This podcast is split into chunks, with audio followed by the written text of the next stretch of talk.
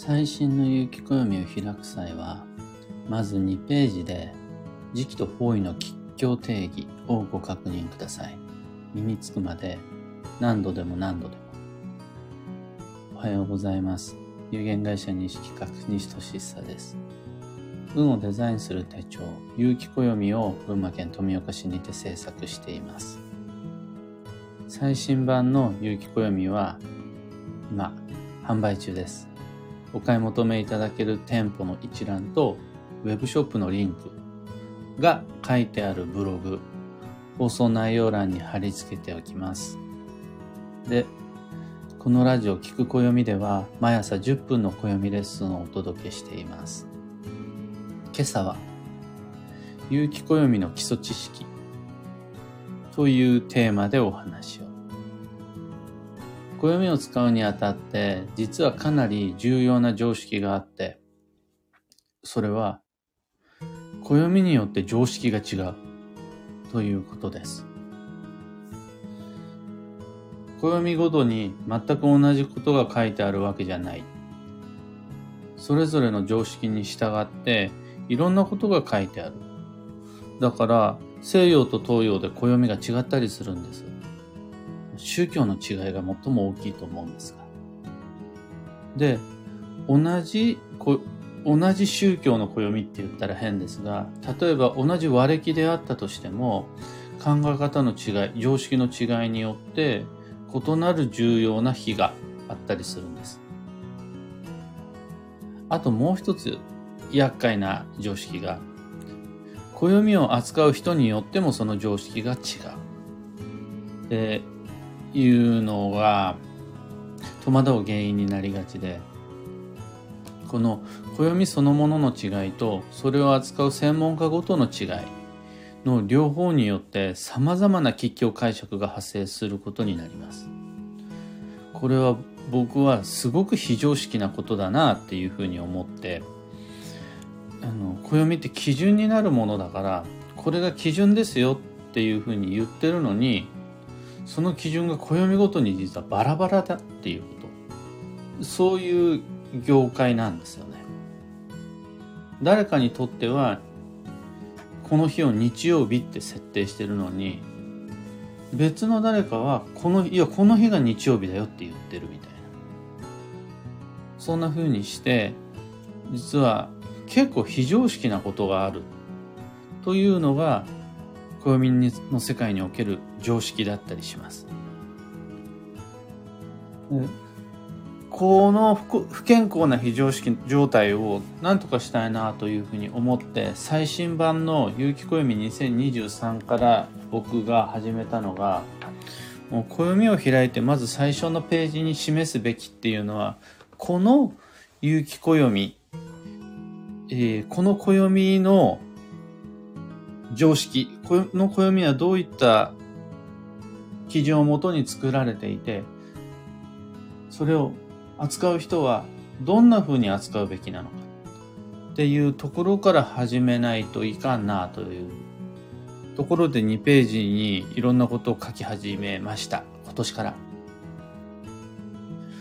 うん、取説というよりは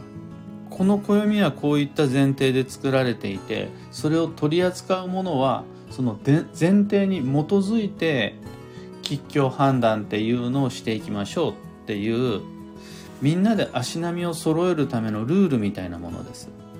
これを有機暦の基礎知識としていっちゃん最初のページに書き記しました。具体的な内容はどういうものかっていうとこの暦の中に書いてあることで、最も重要な目安は、時期の吉凶と方位の吉凶であるっていうこと。他にもいろいろなことが書いてあるものの、まず時期っていうのがあるよ。それと方位っていうのがあるよを書いていて、さらに、吉時期っていうのはどういう意味でこの暦の中では使われていて、強時期っていうのはどういった意味合いになるのかっていうのがここに書いてあります。特に強時期と呼ばれる厄年かもしれないですし注意の時期かもしれないしまあいろいろな悪い時期っていうのがあるわけですよ。みんなのハートの中に。もしくはいろんな人の教科書の中に。この有機暦の中に書かれた強時期、悪い時期とはどういった意味合いのものなのかっていうのをまずとにかく確認してください。見て自分が思った強時期で吉凶鑑定をしないでくださいっていうのが書いてあります。さらに、方位も基地方位とは一体何なのか。基地方位という記述を見つけて有機暦の中にそれが書いてあるのを自分がその目で見てどう解釈すればいいのかっていうのも書いてあるしじゃあ有機暦の中で強法位っていう情報を見つけたらどう思えばいいのかそしてそれをどう扱えばいいのかっていうのもここに書いてあります。であのこんな言い方をしたらあれなんですがこの西企画の有機暦の考え方っていうのがすごくイレギュラーで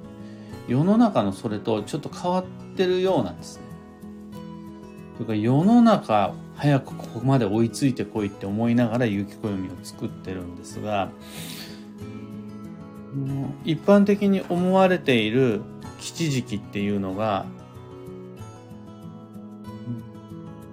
吉時期の代表例は吉日で例えたのがいいかな。の、この日はいい日です。吉日っていういい日があります。って聞くと、多くの人はその日に何かやると勝手にうまくいくみたいな風に思うわけです。西企画の暦の中にも、この日は一粒万倍日です。一粒まいた種が万倍になります。みたいなことっていうのが確かに書いてあるんです。他の暦と同じ情報です、それは。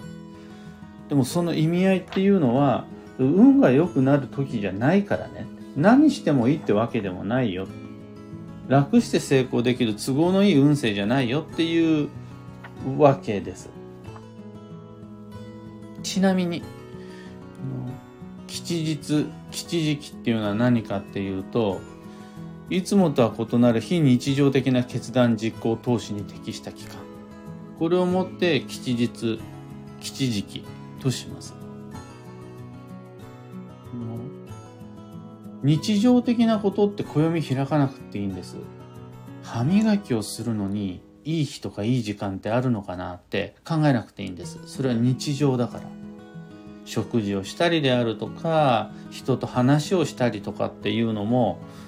そのそれが日常である限り、暦は閉じて現場の流れの中で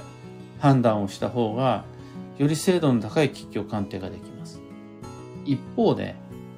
めったにはしないようなこと。例えば、歯磨きに関してであるならば、歯ブラシを交換するであるとか、えー、交際であるならば、今まで言ったことが一度もないようなことっていうのを相手に伝えるってなったら、吉時期を選ぶのが良いです。そういう時に、あ、じゃあ何月にしようかな、何日にしようかなっていうのを暦を開くわけです。で逆に強磁気っていうのは日常的な決断実行投資に適した期間です。強磁気は何をするのがいいのかっていうと昨日してたようなことをやるんがいいです。強磁気は何は避けた方がいいかっていうとあなたそれ去年も一昨年もしたことないでしょなんで今やんの？っていうのが強磁気です。この考え方って、えっ、と、あんまないです。みんながそういうふうに言ってるわけではないです。七時期に何をするのが良いのか、今日時期に何をするのが良いのか、結局、やるのが時期の吉凶なんです。どっちも何をしたらいいのかわかるっていうのが時期の吉凶というヒントなんです。あれをせねはならぬ。これをしてはいけないじゃなくて、あ、吉時期だからこれをするといいんだ。今日時期だからこれをするといいんだ。どっちもやる、生きていくっていうことはやるなんで。それを知るための情報っていうのが時期の吉凶です。これは方位の吉凶においても同じことが言えて、基地方位に行かねばならぬ。強法医には行ってはいけないじゃなくてどっちも行けっていうのが方位の吉凶なんです。行かないやつは運が動かないよ。今という移動を前提とした時代において一番のリスク何をもって強とするかっていうといろんなことを理由にして行かないやつっていうの運が下がります。七方位とは七方位だからこうやっていけばいいし強方位とは強方位だからこういう風にしていけばいいねどっちも行くための理由選択理由なんですどう行けばいいのかが分かるっていうのが方位の吉凶です。というのは、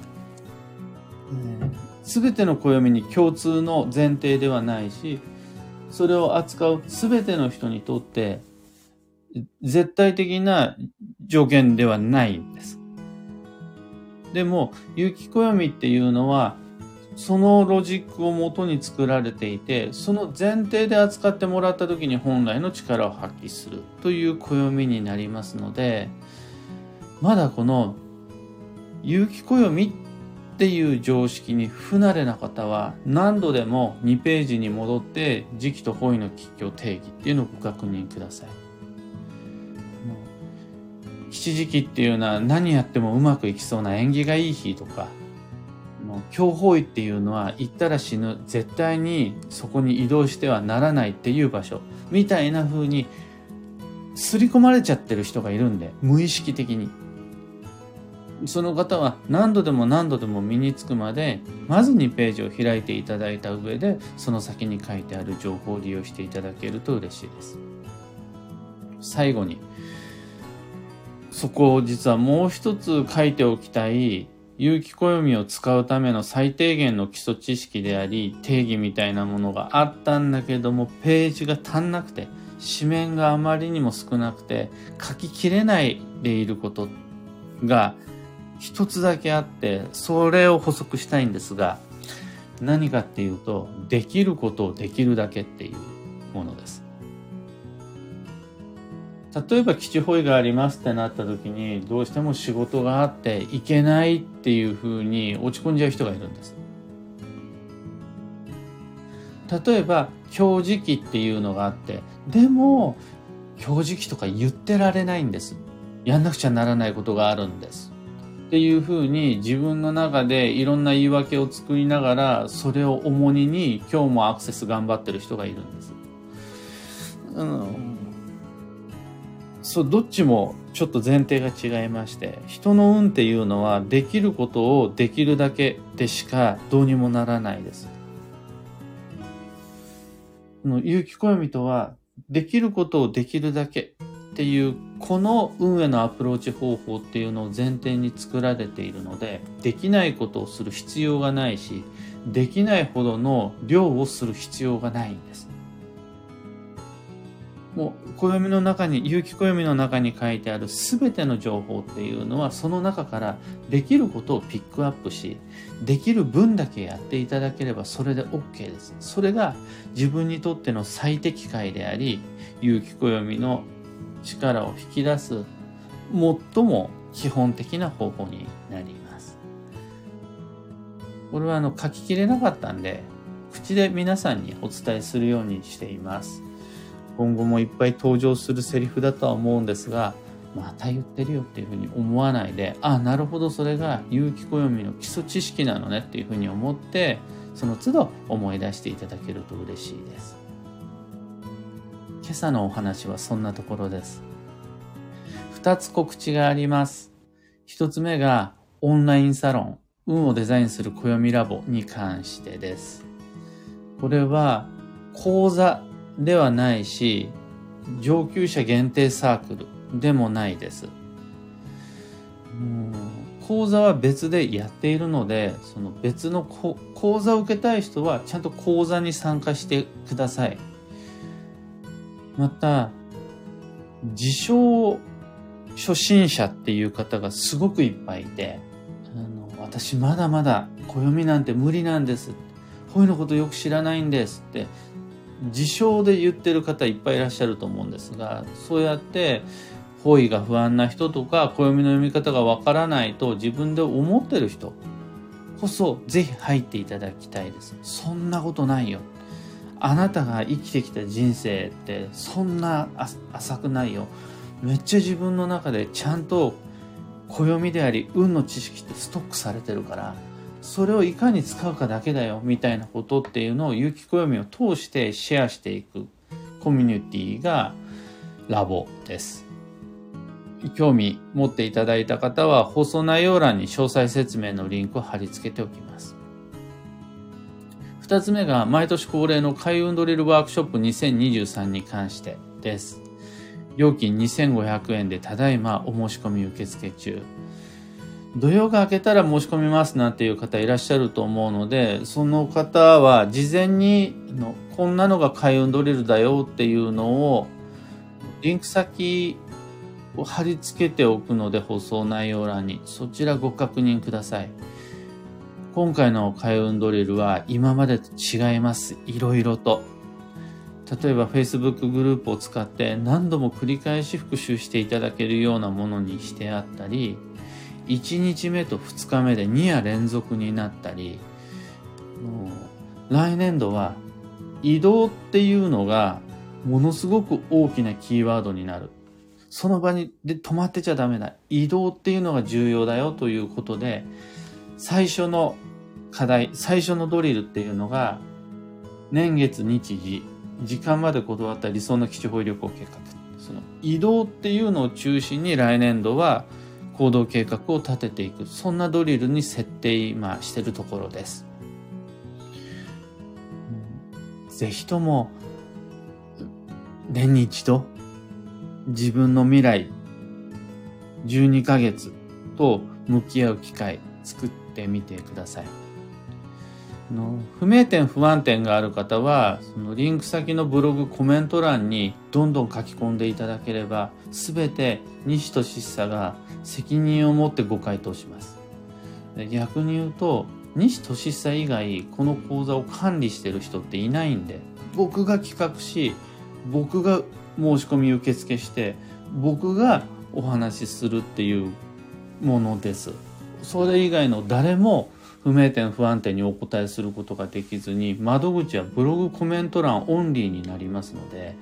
ぜひともご協力お願いいたします。さて本日2022年10月の27日木曜日は助走の10月残り11日となります。今は本年度最後の繁忙の11月に向けて少しずつ運を動き再始動させる助走の10月になるんですが、残り11日となりました。かつ秋の土曜の8日目です。1週間は終わりましたが土曜ってだいたい18日と少しあるのでまだ半分はいってないっていう感じです。11月7日まで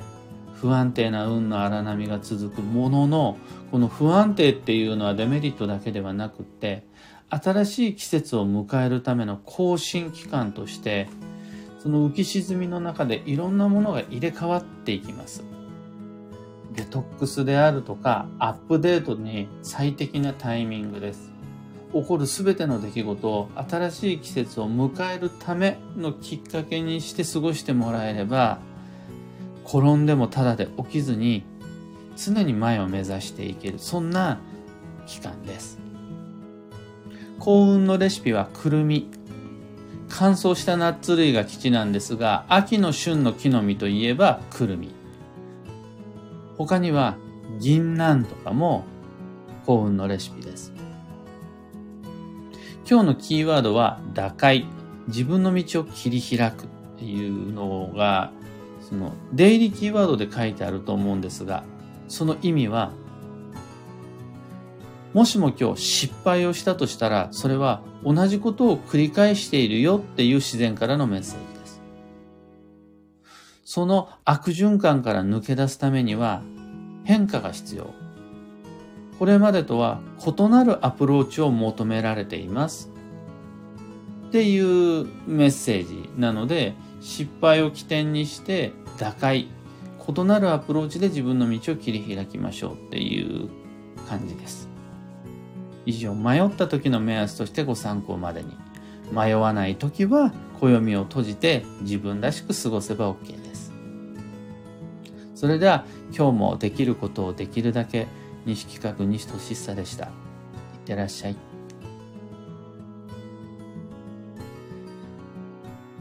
今日も多くの方にご聴取いただいてありがとうございます。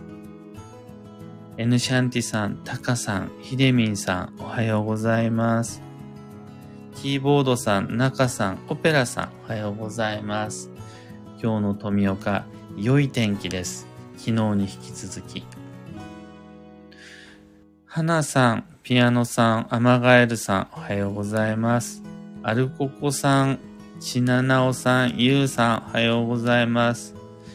弊社も暖房を始めております。灯油ストーブも段ボールから、段ボールでしまってるんですが、いつもそこから出しました。まさにそうやって冬という新しい季節に移行していくための準備期間が今投用中です。マイクさん、のみさん、おはようございます。花さん、えー、今日と言われると身動き取れなくなるようなイメージでしたが、むやみに恐れる必要はないんですね。今朝のお話で意識が大きく変わりました。このみんなの常識が変わる感覚っていうのを自分のすぐ身近に置いてほしくって、有機暦の2ページに書きました。今日ご紹介した内容を。それは、世界の暦業界とはちょっと違うものなんですが、少なくとも今という最新式の現代版のビジネススタイルやライフスタイルの中で生きていかざるを得ない僕たちにとって、今日ご紹介した有機暦2ページの内容っていうのはもう必須条件だと思います。それをすると運が良くなるじゃなくて、そこからが出発地点になるっていう感じです。もぐこさん、おはようございます。アマガエルさん、強方位強実の過ごし方など有機暦で教えてもらいました。ダメではなくて気をつけてってありがたいし優しい考え方ですねっていうことでありがとうございます。これ、一応は有機暦の中には気をつけ方っていうのも書いてあるんです。強磁気の気をつけ方、強方位の気をつけ方っても書いてあるんですが、気をつけることができれば、大体みんな大丈夫なんですよ。あの人やばいから気をつけてとか、あの街やばいから気をつけてとか、あの、明日あたりやばいから気をつけてっていうふうに言われると、えあの人何何？とか、な、なんて言うんでしょう。その、あの人の気をつけ方とか、あの街の歩き方とか知らなかったとしても、気をつける時点でもう大体僕たちは大丈夫なんです。それある意味、基地方位だってそうですよ。基地時期も同じです。気をつけ方が分かってると気をつけられるから、基地方位とはこう過ごさねばならぬ。基地方位旅行の際にはこのようなお作法があるとか知らなくても基地方位だって分かってんだからちゃんと僕たちは気をつけられるんです。そのためのその気をつけるためのツールが暦だったりするんです。これなんて言うんでしょう。大先生様が自分のエゴを下々のものに押し付けるための書とかじゃないんです。みんなが暦を開くと気をつけられるからめっちゃ便利に過ごすことができるよね。仕事も心配ないよねっていうツールが暦なので、この原点に立ち戻って僕たちは働き暮らしていかないと本当にどんどん暦を見れば見るほど運が悪くなっちゃうなんてことも本当あり得るんで暦を重荷にしちゃダメですよっていうのが弊社の創業者西金屋の考え方なので、そこを忘れそうになったら、もしくは別の常識に飲み込まれそうになったら、その都度、有機暦の2ページを開いていただけるといいなっていうふうに思って、新しい2023年度の暦からは、その基礎知識っていうのを最初のページに書くようにしています。今日は、ちょっといろいろと熱くお話をして、あっという間に30分近くになろうとしています。というわけで、今日もマイペースに運をデザインして参りましょう。僕も、たまに忘れそうになるんで、一時期にやればなんかうまくいくって思っちゃうこと僕もあるんで、